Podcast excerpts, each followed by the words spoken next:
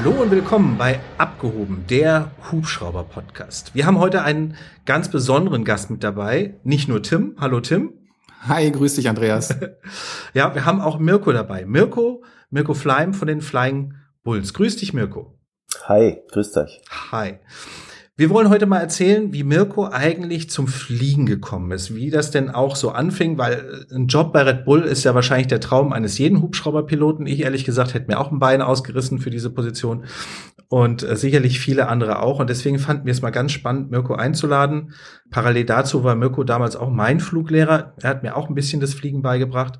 Ja, Mirko, also du bist ja heute unsere Hauptperson sozusagen. Erzähl doch mal, wie ist diese Idee überhaupt entstanden, dass du Hubschrauberpilot wirst. Wie bist du dazu gekommen? Also danke mal vorneweg, dass mir da eingeladen habt. Wie bin ich zur Hubschrauberfliegerei gekommen? Eigentlich wollte ich von klein auf gar nichts anderes machen. Das ist so richtig klischeehaft.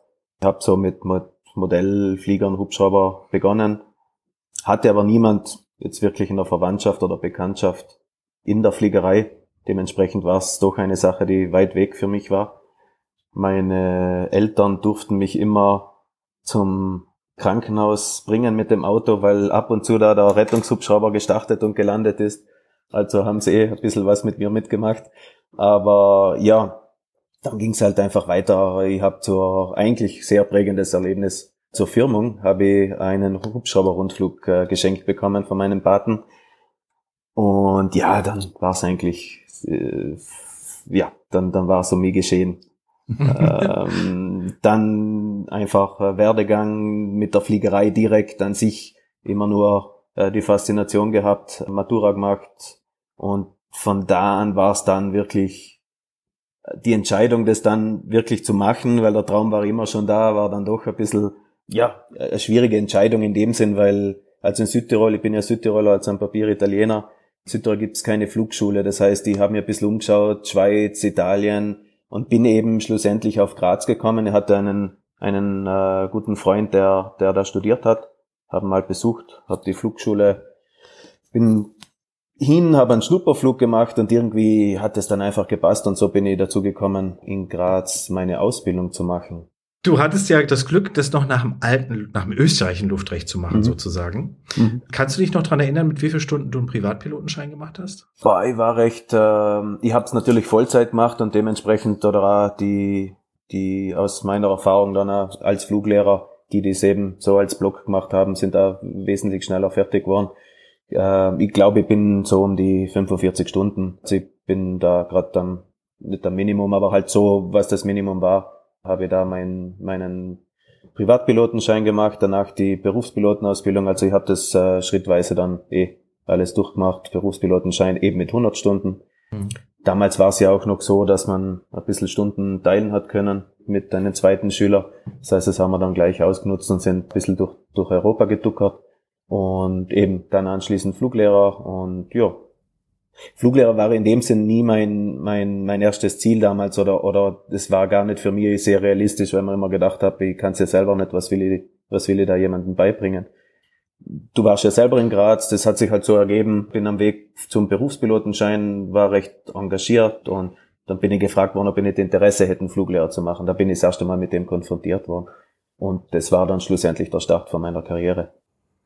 Du, dafür hast du es aber damals gut gemacht, muss ich sagen. Also hast einen bleibenden Eindruck hinterlassen bei mir. Also ja. von daher alles gut. Weil ich ja. wollte ja damals nur den Fluglehrer machen, weil ich mir gesagt habe, wenn ich die Manöver öfter fliege, dann kann ich das besser als die anderen, ja, als wenn du es nur wie ein Berufspilot mhm. ein, zweimal im Jahr machst. Und dass es mir mhm. dann aber so viel Spaß gemacht hat, hätte ich damals auch nicht gedacht.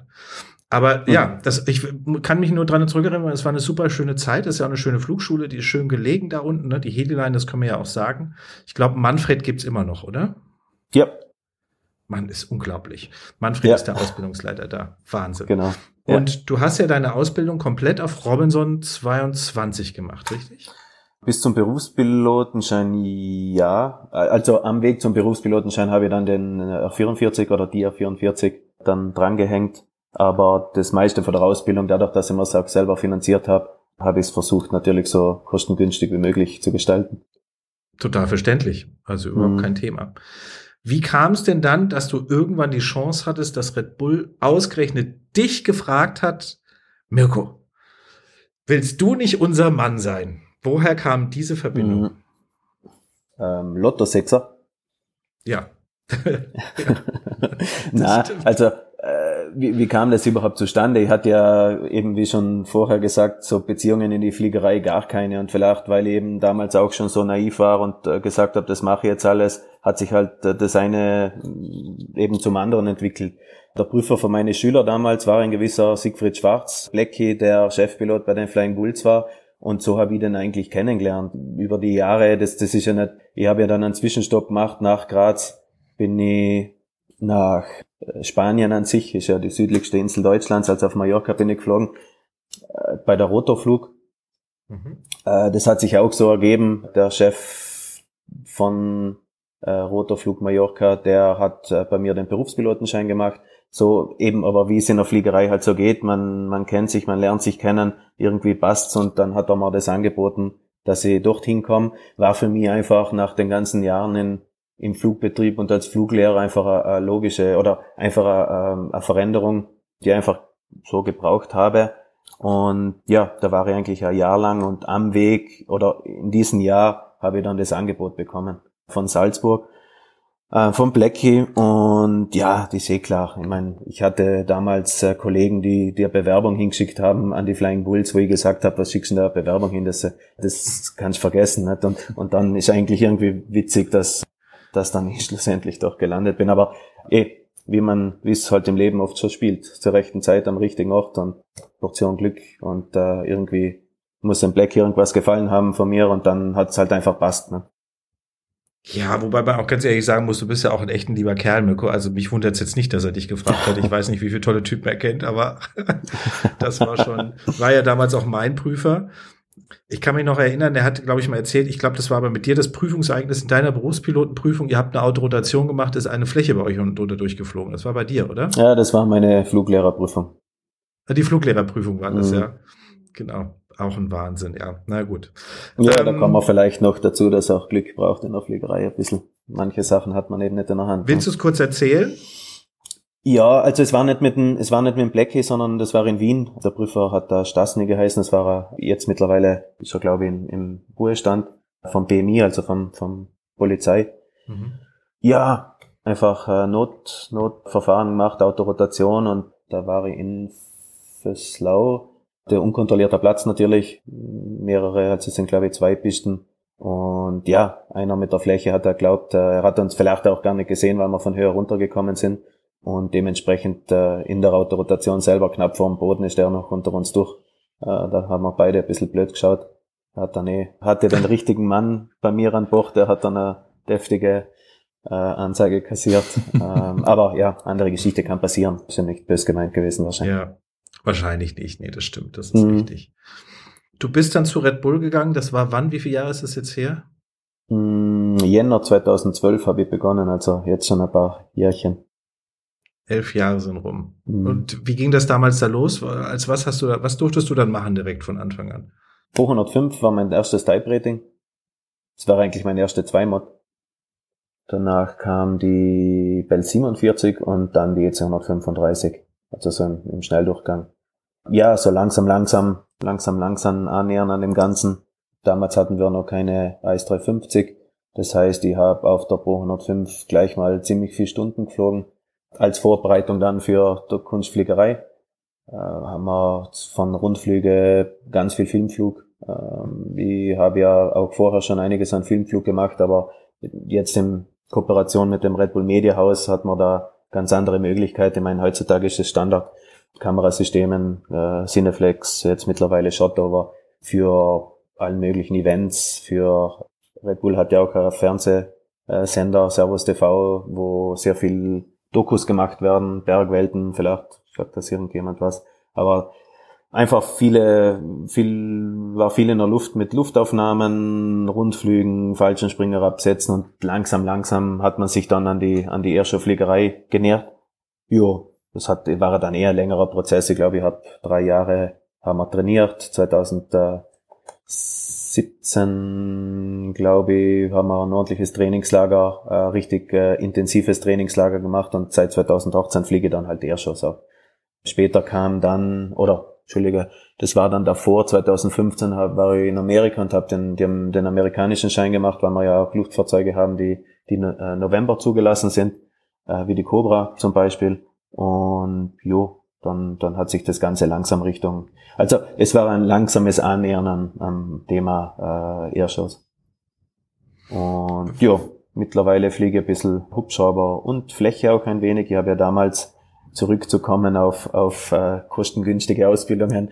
Ich habe ja damals, ich wollte unbedingt die Instrumentenflugberechtigung am Hubschrauber haben, aber das direkt am Hubschrauber zu machen, war mir einfach viel zu teuer. Äh, und somit habe ich den Weg gewählt, Flächenschein, PPL, Instrumentenflugberechtigung und dann habe ich mich eigentlich so hingepackt, dass sollte ich in einen Flugbetrieb fliegen können, die auch mit Hubschrauber nach Instrumenten fliegen, hätte ich einfach dann natürlich die 10 Stunden Transition gemacht. Das, das habe ich dann schlussendlich auch äh, hier in Salzburg dann auf der EZ 135 gemacht und somit hat sich der Umweg so weit ausgezahlt, dass ich dann Jahre später gefragt worden bin, ob ich nicht Interesse hätte, mein äh, Hubschrauber ATPL auf, auf Flächen ATPL äh, umzuschreiben oder eben die Ausbildung zu machen und äh, fliege seit äh, ich glaube 2018 war das auch als Co-Pilot auf der Citation, habe dann später das Type-Rating auf der Falcon 900 gemacht und erst seit paar Jahren, äh, Anfang des Jahres, haben wir eben die Falcon, also einen Langstreckenflieger, ausgetauscht auf eine Falcon 8X, also ein, ein ordentlicher Flieger. Ja. Und somit eben hauptsächlich Hubschrauber, aber auch Fläche und ja, ich liebe das, was ich gerade mache. Das kann ich mir vorstellen. Mhm. Das würden hier, glaube ich, viele, die zuhören, lieben. Ja, das, wie gesagt, ich bin jetzt elf Jahre da, aber ich schätze das immer noch als, als Lotto Sechser. Und, äh, ja, ja, das glaube ich dir sofort. Mhm. Das ist auch, da ist auch, was du gerade erzählt hast, ne, so dein, dein vorheriger Werdegang, das waren ja auch schon ein paar Jahre, der war so schnell abgehandelt, aber was in diesen elf Jahren passiert, ist es ja auch wirklich unwahrscheinlich. Also das ist ja nicht nur, dass du einen Sechser im Lotto hast, den musst du ja mehr oder weniger auch die ganze Zeit bestätigen, weil da ja einige Sachen gekommen sind, die, die ganzen Type-Ratings, das IFA, die Fläche, das ist ja auch nicht mal so eben gemacht, ne? Das, äh, da musst du auch ganz schön viel reingeben. Ja, klar, aber, aber ja, das ist ja das immer, was ich machen wollte. Und auch wenn ich jetzt äh, in, sagen wir mal, in der, in der Schule vielleicht nicht immer die, die, die, die aller, allerbesten Noten hatte, war das so, dass während der Ausbildung gerade zum Schein und zu den ganzen anderen Scheinen habe ich mir recht leicht getan, weil ich weil ich es einfach wollte und und da ganz viel Energie reingehängt. Ja. Toll. Wie muss ich mir das vorstellen, wenn du sagst, du hast dich auf Kurzflug vorbereitet? Habt ihr zwischendurch immer mal ein bisschen geübt und dann aber noch beim Trainingslager so richtig oder wann ging das denn irgendwie so ein bisschen los? Weil es ist ja jetzt nicht so, dass du, komm, wir machen mal fünf Tage Ausbildung und dann machst du wahrscheinlich auch noch eine Prüfung, ne? Wahrscheinlich dafür. Ja, natürlich, wenn man, ich will nicht sagen tagtäglich, aber man, man, man arbeitet ja in einer Firma, wo, wo das Teil von dem Ganzen ist. Das heißt, es ist ja nicht nur Hubschrauber-Kunstflug, was ja, was ja einerseits sehr speziell ist, weil es gibt ja nicht viele, die das machen oder, oder die die Möglichkeit haben. Und deswegen macht es halt ein bisschen besonders. Ne?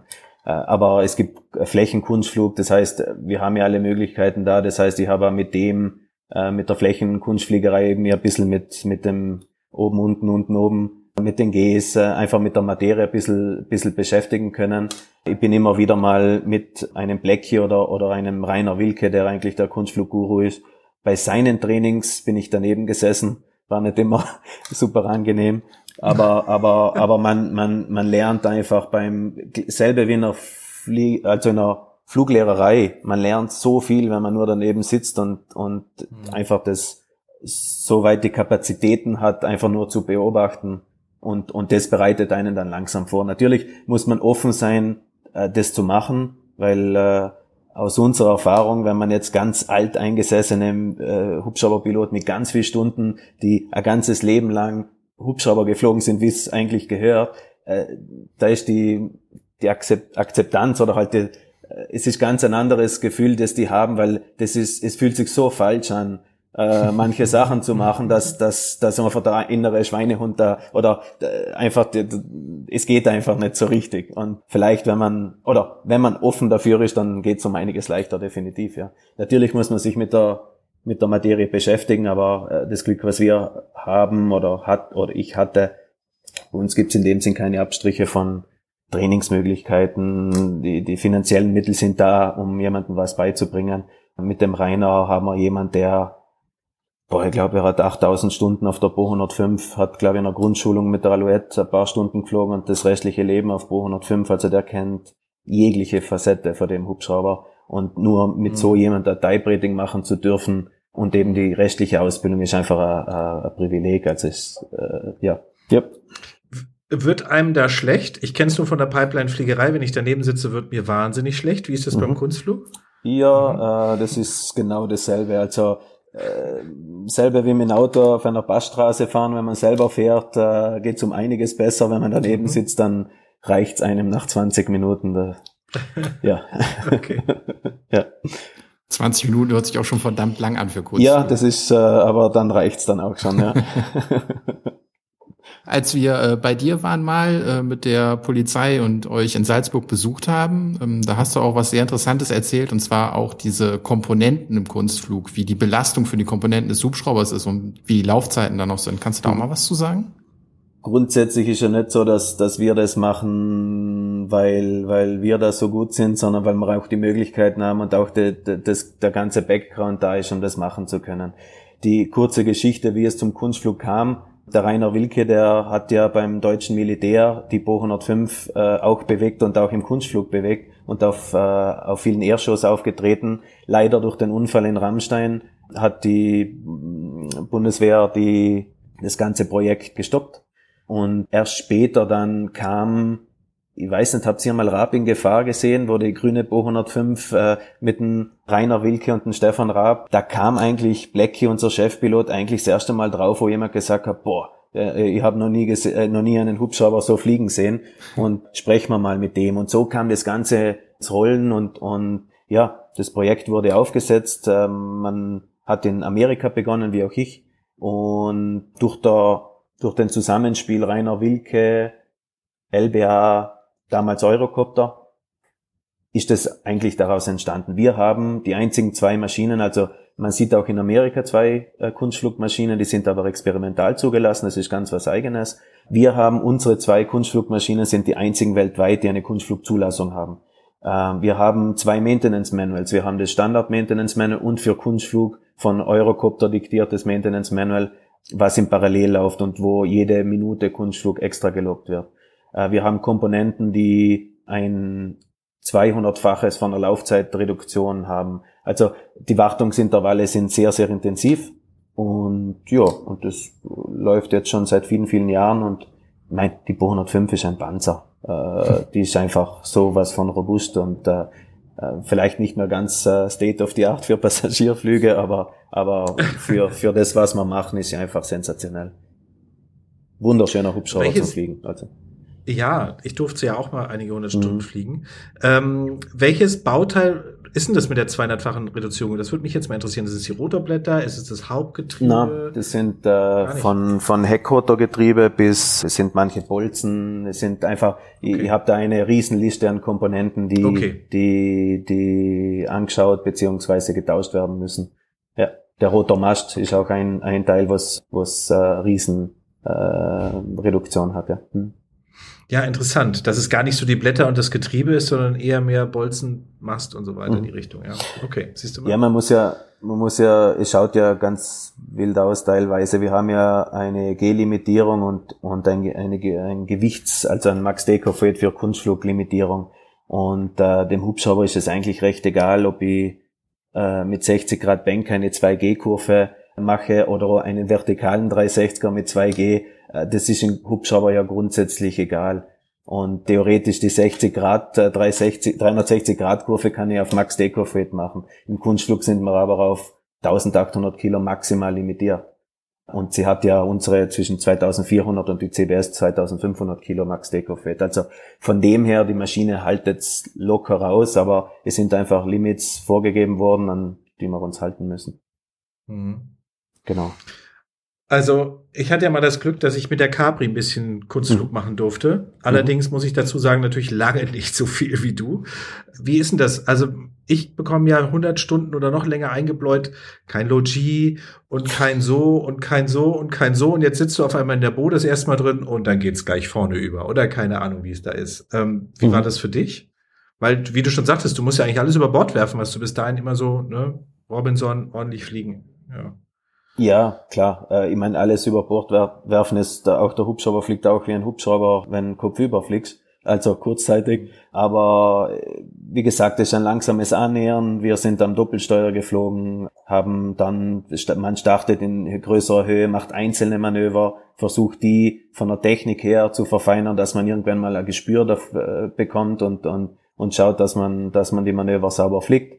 Dann geht man von Manöver zu Manöver. Wenn das passt, macht man ein, ein kleines Programm, wo man ein paar Manöver hintereinander trainiert und, und wenn das einigermaßen passt, arbeitet man sich von, von den Höhen her äh, runter, dass man sagt, man kommt in einen Bereich, wo es für auch für Zuschauer interessant ist, weil es hilft ja nichts, wenn, ich, wenn jemand unten steht und ich auf 3000 Fuß äh, Kunstflug mache, da hat genau niemand was davon außer ich, äh, was ja toll ist, aber, aber man macht es ja. ja. eben, um das auch vorführen zu können. Ja. Mhm. Machst das schwieriger in der großen Höhe, dadurch, dass du weniger Erdreferenz hast, oder ist es sowieso eher eine Gefühlsfliegerei und eine Abfolge teilweise, von nein, nein, Automatismen? Teilweise, absolut, teilweise schon, weil man ähm, gerade wenn man von Manö Manövern rauskommt und man hat ja teilweise keinen Horizont. Sobald man im Bodennähe ist, hat man wesentlich schneller die Referenz wieder und kann kleine Korrekturen machen. Äh, in größerer Höhe ist es dann mehr nach Gefühl, ja, äh, hilft definitiv, wenn man, wenn man gute Referenzen hat, ja. Mhm. Ja. ja, das ist super, dass ihr da die Möglichkeit habt und, äh, und das uns als fasziniert in der Luftfahrt sowas näher bringen könnt mit den einzigen zwei Hubschraubern. Ich wusste gar nicht, dass es nicht mehr gibt, die zugelassen sind. Mhm. Ähm, total Von der zivilen Fliegerei spreche ich natürlich. Ja. Äh, ähm, ich weiß da nicht, wie es ist mit, mit äh, bei den Herstellern selber. Während der Testphase natürlich werden sie wahrscheinlich genau dieselben Manöver machen. aber, aber eben, es soll ja vorgezeigt werden und auch legal sein oder eben äh, zugelassen sein, das Ganze. Ja. ja. Natürlich. Also ich hatte mhm. das Glück, ich durfte es zweimal äh, beim Red Bull Air Race in Budapest war ich zweimal und dürfte das sehen und ähm, da da sind wir wieder diese diese Jungs, die ab elf einfach nur noch wachsen und nicht mehr äh, nicht mehr vom Kopf her älter werden und mit ja, auf ja. einem Mund da steht. Also es ist schon irre. Wer mhm. irgendwann mal die Chance hat, sich so ein Programm anzugucken, ihr seid ja auch dann immer wieder in Österreich hauptsächlich unterwegs bei der Air Power oder ihr wart auch bestimmt wieder in Spielberg beim Formel 1 Rennen mit einer Show dabei. Ähm, mhm. Es gibt immer wieder viele Möglichkeiten, sich das anzugucken. Wer sie hat, ergreift sie. Es ist wirklich spektakulär. Wie viele Piloten seid ihr da, die ja jetzt noch Kunstflug machen auf Hubschraubern? Ja, der äh, Rainer Wilke hat sich ja aktiv zurückgezogen und steht uns für Trainingszwecken noch zur Verfügung. Äh, mhm. Wir sind, egal wer jetzt noch Kunstflug fliegt, sind wir immer noch nicht, äh, haben seinen Level erreicht, also, und wer weiß, ob wir den jemals erreichen werden. Der Blackie natürlich, der aber seit äh, Jahresende äh, auch in Ruhestand gegangen ist, aber uns zum Glück nur sehr viel als Freelancer aushilft. Mhm. Der Felix Baumgartner äh, hat ähm, vor ein paar Jahren begonnen und ist auf dem Weg, das sehr, sehr gut zu machen oder macht sehr, sehr gut schon. Und dann haben wir noch äh, den Aaron Fitzgerald in Amerika, mit dem habe ich damals die Ausbildung zusammen eben mit dem Rainer und ihm gemacht der dann den amerikanischen Raum bedient. Wahnsinn. Also das heißt, äh, drei Piloten insgesamt für ganz Red Bull und einer davon nur, nur in Amerika sozusagen, ja. Sowas, ja. Eins, zwei, drei, ja, ja, genau, sowas. Ja, krass. genau, ja. Wahnsinn. Echt interessant, ja. Die Zeit vergeht.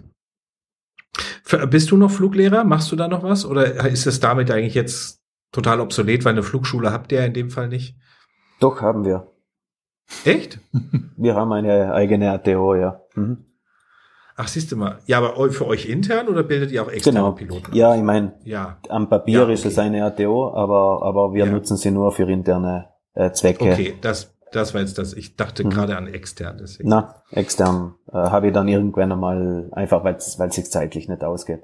Wobei ich es sehr, sehr gerne gemacht habe und äh, wenn ich mir den Schüler aussuchen kann oder wenn ich den, wenn der Schüler motiviert und, und äh, ja, das, das ordentlich macht, dann macht's richtig, richtig viel Spaß. Man hat natürlich, ich meine, du, du kennst es ja selber, also als Fluglehrer, äh, es sind nicht immer alles geborene Piloten. Ja, ja. ja, ja. Ja, das Thema hatten wir auch schon mal, Andreas, ne? So private ja. Flugschule, Flugschule, wo ich halt auch Lehrer bin bei der Polizei, ja. ähm, wo vorher schon unfassbar gesiebt wird und geguckt wird, wie die Leute veranlagt sind und natürlich auch hoch motiviert, weil sie alles bezahlt kriegen. Ja, da gibt's natürlich Unterschiede, ja. Das stimmt. Toll.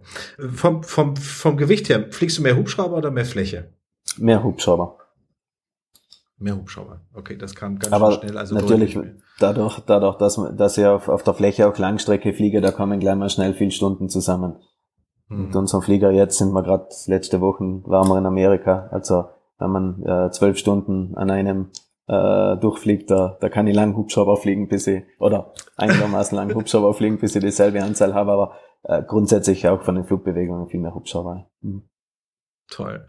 Das heißt, du bist jetzt, lass mich überlegen, mal Minimum, mal ungefähr 15 Jahre machst du jetzt die Fliegerei, oder? Mm, ja, sowas. Ja. Wie viele Flugstunden hast du jetzt, wenn ich fragen darf? Ähm, Hubschrauber um die 5000 und ähm, auf der Fläche einen knappen Tausender. Toll. Mega. Ja. Muss man, ja, man muss ja auch dazu sagen, ihr seid ja nicht die Pipeline-Fabrik, ne, dass man jetzt wie ein Pipeline den ganzen Tag rumfliegt. So ist es ja bei mir im Leben auch nicht. Da liegen wir von den Flugstunden ungefähr gleich auf, weil ich ja auch immer mein Leben lang schon immer noch einen Schreibtischjob äh, irgendwie mit dabei hatte, wo ich einfach sage, ich finde es ganz toll, dass ich nicht den ganzen Tag im Hubschrauber sitze. Aber dafür ist mhm. es dann doch sehr viel.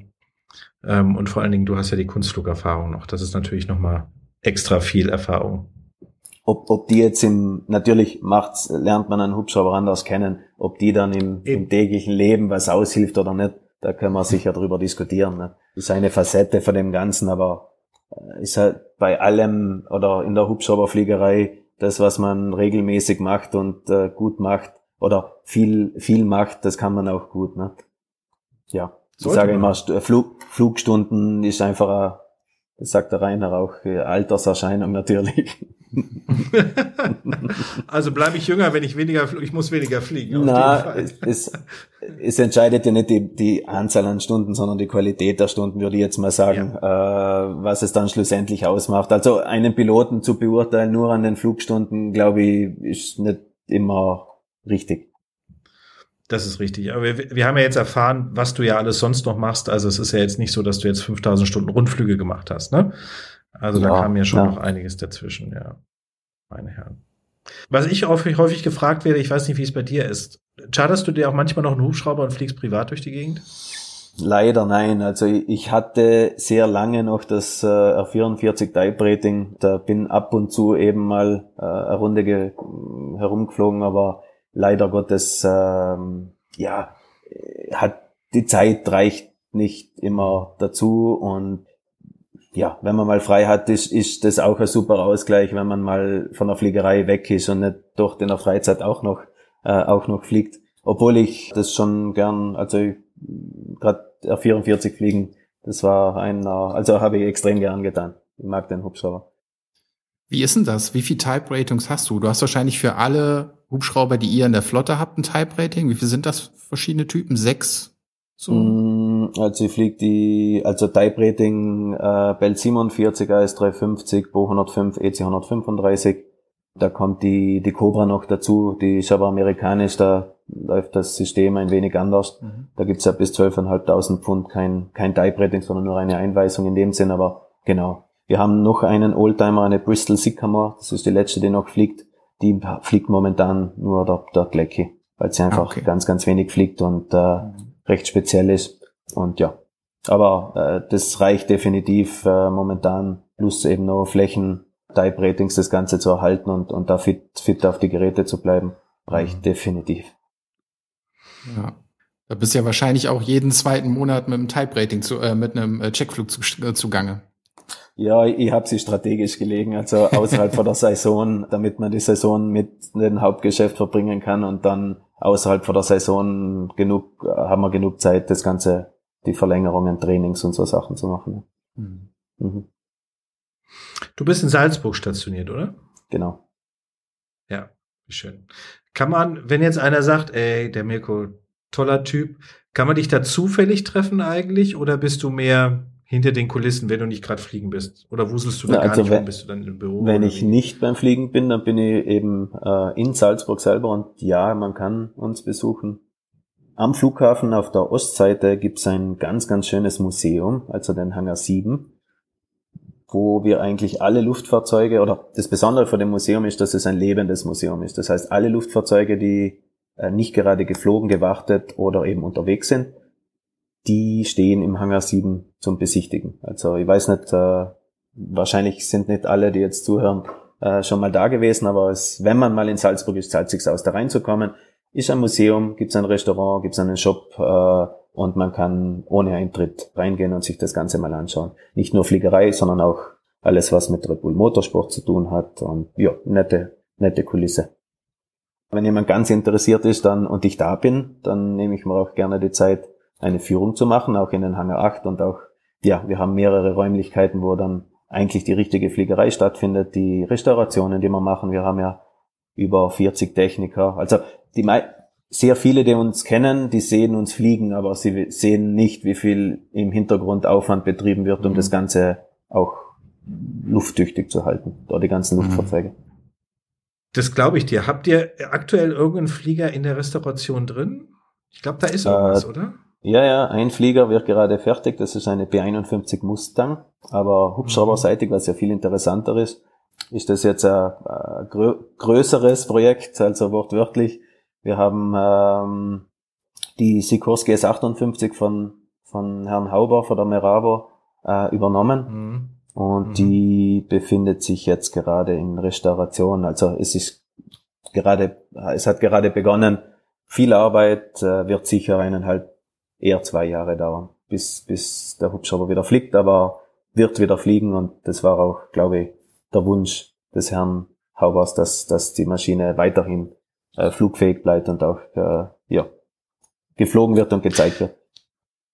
Das muss man sich wirklich mal vorstellen, wenn man eure Maschinen dort in dem Hangar sieht, wie tipptopp die aussieht und wie viel, also wie viel Stunden da drin stecken, dass ihr die nicht nur flugfertig haltet, sondern restauriert habt erstmal, bis sie wieder so weit sind. Ja, mhm.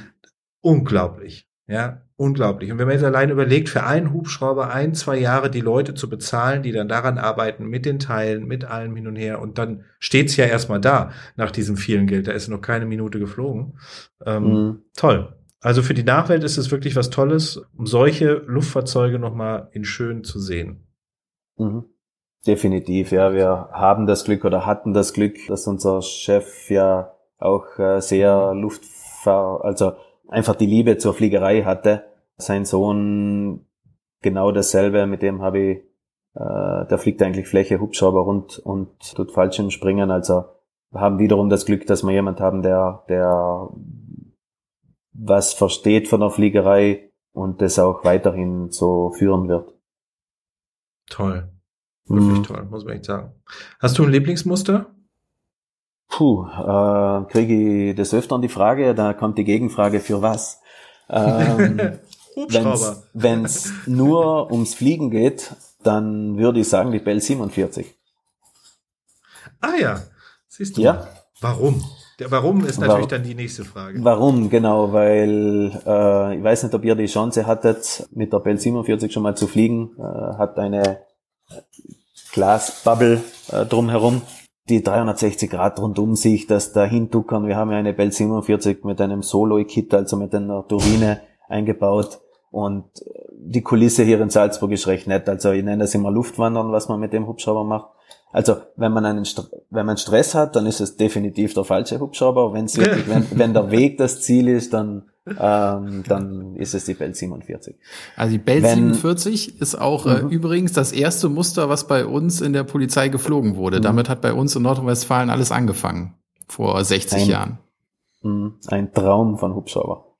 Mich, mich fasziniert ja, ich mein Erstflug war 47, unser ist von 66, aber ich bin zwar keine mit Holzrotorblätter geflogen, aber, aber für damalige Verhältnisse, das ist dasselbe mit den ganzen anderen äh, Fliegern und, oder Oldtimern, die wir haben. Die Technik von damals ohne Computer, ohne Simulatoren, das war alles äh, Hirnschmalz, die waren nicht schlecht drauf. Und die ganzen technischen Lösungen, da glaube ich, profitieren wir immer noch. Also es hat sich einiges getan in der Fliegerei, aber so viel hat sich auch nicht getan, seit den, seit äh, angefangen hat das Ganze. Die Bell 47 meine, fliegt ohne Stabilisierungssysteme, ohne irgendwelche äh, zwischengeschalteten Systemen, äh, die, die fliegt einfach und das kann sie ziemlich gut. Ja, ja. ja ich meine, guck dir die Bo an, für was die gemacht worden ist, ohne mhm. groß, mhm. dass da jetzt ne, mhm. Äh, was draus entwickelt wurde, so wie es heute bei der 135 oder 145 ist. Da mhm. musst du ja schon aufpassen, wenn du sie anfasst, dass da kein Düt-Alarm mhm. irgendwas, mein Sensor mhm. ist im Eimer kommt. Ja, ja die Bo Ach, ist dasselbe. Man ist der Pilot und der, der Flieger direkt verbunden. Ja. Ja, ja mhm. das ist richtig, das stimmt. Mhm. Sehr schön. Ähm, Tim, bei euch hat das vor was? Vor 60 Jahren damit angefangen? Vor 61 Jahren, ja, hat die Fliegerei, die Polizeifliegerei in Deutschland und Nordrhein-Westfalen angefangen, ja. Krass, wann haben die die 47 ausgemustert? Ähm, die hat gar nicht lang gehalten. Ich glaube, die haben sie ein oder zwei okay. Jahre nur gehabt und sind dann sofort zum nächsten Muster gegangen. Alouette 3 war es dann, glaube ich. Äh, mhm. Äh, oder nee, erstmal zwei, später drei, Lama und so weiter und so fort. Ähm, ja, das war ziemlich schnell klar, dass das ein guter Anfang war, aber dass man schnell was Besseres brauchte für die Arbeitsfliegerei. Wahnsinn, ehrlich. Ähm, Mirko, wenn du jetzt sagen würdest, jungen Piloten, also ich meine, wie gesagt, an deinen Job kommt man ja eigentlich normalerweise nicht ran, aber wenn du denen sagen würdest, hey, ich, die wollen Pilot werden, was würdest du denen mitgeben mit, mit deiner Erfahrung als Fluglehrer?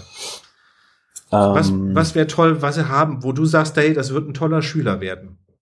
Klar, das äh, technische Verständnis oder wird man oder brechen wir es runter auf, auf eine gute Portion Hausverstand.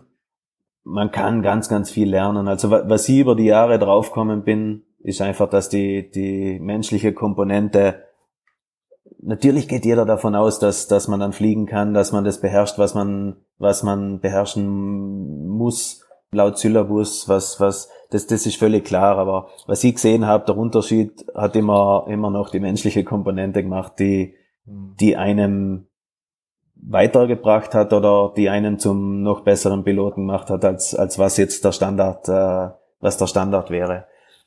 Es ist extrem schwierig. Ich, ich, ich triff immer wieder auf Menschen, die, die mich fragen, ja, wie, wie mache ich's richtig? So, es gibt eigentlich den richtigen Weg nicht. Es gibt da die Variante, wie, wie viele gemacht haben, wir gehen nach Amerika, machen, bleiben einige Jahre dort. Andere mal bleiben hier. Das ist ein bisschen, hängt es davon ab, wie, wie man so das Leben gestalten will. Äh, wenn man sagt, man will da bleiben, ist sicher mittlerweile äh, die Fluglehrerei, gerade im Zivilen, das, wo man am ehesten reinkommt und einfach in die Maschinerie reinkommt. Ähm, wie es auch wahrscheinlich vielen anderen gegangen ist, kommt man erst dann in Kontakt mit anderen Menschen, mit, mit anderen Firmen, einfach, man, man ist präsent und dementsprechend, wenn man sich wahrscheinlich äh, einigermaßen gut, gut zeigt, dann, dann hat man auch die Chance, weiterzukommen. Schön, die, ja. Szene, die Szene ist recht klein und, und es, es sind sehr wenige Jobs, die, wo ich ein, ein Curriculum hinschicke und, und dass ich dann am Papier genommen werde. Ähm, mhm. Ja, ich glaube, es ist viel, was du sagst. Ne? Also man kann ganz viele verschiedene Wege in die Berufsfliegerei gehen und das Wichtigste ist eigentlich das Mindset, dass man auf der einen Seite den Hubschrauber zwar beherrschen möchte, aber auf der anderen Seite, ich sage immer so, die Demut vor dem Hubschrauber nicht verliert, dass man auch immer weiß, man kann immer besser werden und sollte sich nie zu sicher sein. Und wenn man immer auf diesem Weg ist, besser werden zu wollen, aber zu wissen, dass man nicht derjenige ist, der am Ende alles unter Kontrolle haben kann, dann ist es, glaube ich, immer so ein ganz guter Weg und ein ganz guter Antrieb, immer besser zu werden. Das ist genau das, was du sagst. Also es, äh, nein, die Fliegerei ist äh, Spiegelbild von alle anderen äh, Berufsgruppen, aber man lernt ja ganz, ganz viele verschiedene Persönlichkeiten da kennen, von den besten Piloten bis zu den äh, bodenständigen oder es ist eigentlich alles dabei und äh, wie du genau sagst, also die Fliegerei Natürlich ist das Fliegen, aber es besteht, die Fliegerei selber ist nur ein, ein Teil von dem Großen und Ganzen und äh, den Respekt vor der Sache und eben, wenn man sich selber bewusst ist, dass man nie ausgelernt hat und das, das macht's auch, macht auch den Beruf so interessant. Man hat nie ausgelernt. Also, dem muss man sich einfach bewusst sein. Fertig. Und dann, dann, das ist schon mal der erste oder die erste Ebene von Sicherheit, die man, die man, äh, die man haben kann, wenn man und natürlich auch, man muss sich zugestehen, äh, wo die eigenen Limits sind. Äh, und, und natürlich ist das oft schwierig, aber, aber dass man einfach sich dem, dem treu ist und einfach das Gefühl, oft, was man im Bauch hat, auch ein bisschen vertraut. Jo. Schönes Thema. Hast, wo du gerade so das Gefühl und so, man ist ja auch mhm. von Tag zu Tag unterschiedlich drauf. Mhm. Hattest du auch mal irgendwo eine Airshow, wo du dann gesagt hast, oder einen Flugauftrag, wo du gesagt hast, nee, das mache ich heute nicht, das muss heute jemand anders machen, ich bin heute irgendwie nicht so, fühle mich nicht so safe? Mhm.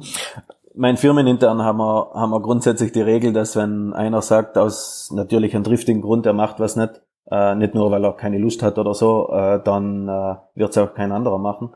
Es gibt, äh, klar, ihr, ihr kennt es selber von Einsätzen, wo ich sage, da kommen jetzt mehrere also grundsätzlich gerade die Airshow, es gibt Airshows, die über Flugplätze sind, wo der ganze Luftraum abgesperrt ist in dem Sinn. Das ist eigentlich die einfachste Airshow, die man macht. Wir machen aber auch Events, die im, im, im, im Freien natürlich mit Notam und den ganzen Pipapo, aber, aber wo, wo im freien Gelände, wo man mehrere Faktoren hat, die das Ganze ein bisschen komplexer machen. Und was ich halt gerne mache, und, und das ist eine Sache, die, die ich beigebracht habe, äh, bekommen habe, ähm, die auch sonst umsetze, ist äh, vor dem Flug kurz äh, in mir zu gehen und, und ein paar Gefahren aufzuzählen, die, die ich glaube, die bei dem Flug jetzt relevant sind. Äh, oder auf die besonders aufpassen muss, weil ich habe ganz anfangs gesagt, dass man auch manchmal ein Glück hat. Es gibt manche Sachen, die man einfach nicht A behirnt oder B äh, in dem Moment nicht, nicht äh, gerade relevant sind. Aber und die einfach passieren können. Es, es hat wahrscheinlich sehr, sehr viele Piloten oder es gibt sehr, sehr viele gute Piloten, die einfach Pech hatten. Und, ja. und eben, das, das kommt auch noch dazu. Aber grundsätzlich, wenn man, wenn man ein bisschen mit dem Kopf dabei ist oder man versucht ein bisschen vorzuplanen oder, oder sich ein bisschen in den Flug reinzuversetzen, ähm, da kommt man vielleicht auch die, die Flächenfliegerei ein bisschen zugute, wo die Flächenfliegerei verzeiht in dem Sinn weniger, dass ich ein bisschen weiter vorausschauen fliegen muss, weil ich kann nicht einfach, wenn ich, nehmen wir jetzt das Beispiel bei uns, tief in ein Tal einfliegen, wo ich dann gar nicht mehr rauskomme, was ich mit dem Hubschrauber theoretisch machen könnte, aber dass man einfach ein bisschen mit dem Kopf versucht, mental ein Stückchen voraus zu sein. Das ist jetzt leichter gesagt als, als getan oft, aber, aber man kann es ja versuchen, oder man, ich, ich versuche es in dem Sinne. Ob es immer passt oder immer genau das Richtige ist, aber ich finde, wenn man ein bisschen, ja, mit die. Das ist schon richtig, Mirko, dass du einfach ein bisschen voraus bist. ja? ja, genau. Ob, ähm, ja, so, so versuche ich es zu machen. Wie gesagt, auch in der Fliegerei oder die richtige Fliegerei, ob es da gibt's nicht immer ein richtig, ein falsch und genau die, das ist die genaue Richtung. Das habe ich immer meine Flugschüler gesagt. Flieg's mit mehreren Fluglehrern, schaut's euch ab. Der eine macht's lieber so, der andere macht so ihr müsst euren eigenen Style entwickeln, wo man sagt, das finde ich sehr sinnvoll, das gefällt mir mehr, wie das der andere macht. Und dann hat man mehr oder weniger so ein bisschen mit, mit Bausteinen so die eigene, den eigenen Style entwickelt. Ne? Ja, das stimmt. Toll. Super, Mirko. Das sind tolle abschließende Worte, finde ich. Oder Tim, hast du noch eine Frage? Nee, ich finde es auch gut abschließen und ich finde es beruhigend, dass äh, Fluglehrer anscheinend alle so ein bisschen gleich ticken und äh, ja, dass ich auch viel von dem gehört habe, was ich meinen Schülern immer wieder sage. Und wenn die das hören, hoffe ich, äh, haben die noch ein bisschen mehr mit, nehmen die noch ein bisschen mehr mit von dem, was ich denen sage. Super. Mirko, also vielen, vielen lieben Dank für deine Zeit. Wir wissen es sehr zu schätzen, ähm, dass du dir die Zeit dafür gerne. genommen hast. War sehr mhm. schön, dich nach langer Zeit mal wiederzusehen. Und, Vielleicht oder zu hören. Treffen wir uns wieder persönlich auch mal wieder. Ja. ja, vielleicht kriegen wir es hin. Das Blöde mhm. ist, Österreich ist, also ich fliege mehr immer mit der Rettung in den Norden als in den Süden. Ich weiß auch nicht warum, aber äh, wenn ich mal in der Nähe bin, dann sage ich dir gerne nochmal Hallo. Ja, das machen wir ja. auf jeden Fall. Und kommt ja. gerne und Tim, vorbei. Das machen wir gerne nochmal. Vielen Dank auf jeden Fall dafür. Ich bin im Oktober wieder da. Ja, okay, ja siehst du perfekt. dann. Ah, und ich habe vorher was vergessen zu sagen. Also wenn jemand mit einem eigenen Luftfahrzeug zu uns kommen möchte, äh, besteht da auch die Möglichkeit, dass man direkt zu uns herrollen kann wenn natürlich gerade kein Event oder, oder sonstige großen Flugbewegungen stattfinden, jederzeit willkommen. Das lässt sich organisieren. Zu der hinrollen, also dürfen nur Hubschrauber mit Rädern kommen? Nein, nein, also äh, Rollen im Schwebeflug und äh, Rollen, ja, äh, Rollen mit der Fläche. okay, super. Weil es braucht also, eine Rollenfreigabe. Ja. Ja, richtig, das ist richtig. danke dir nochmal für deine Zeit. Danke dir auch nochmal, Tim, für deine Zeit. Ja, danke euch beiden. Danke dir, Mirko. Gerne, ganz gern. Und, und wir sehen uns dann im Oktober sozusagen. Ja. Sehr Den Tipp auf jeden Fall, bei mir gucke ich mal. Aber euch zwei schon mal viel Spaß dafür. Ja? Super. danke, danke. Bis dann, Mirko. Bis danke. Ciao. Spaß. Ciao, ciao. Tschüss. Ciao, ciao.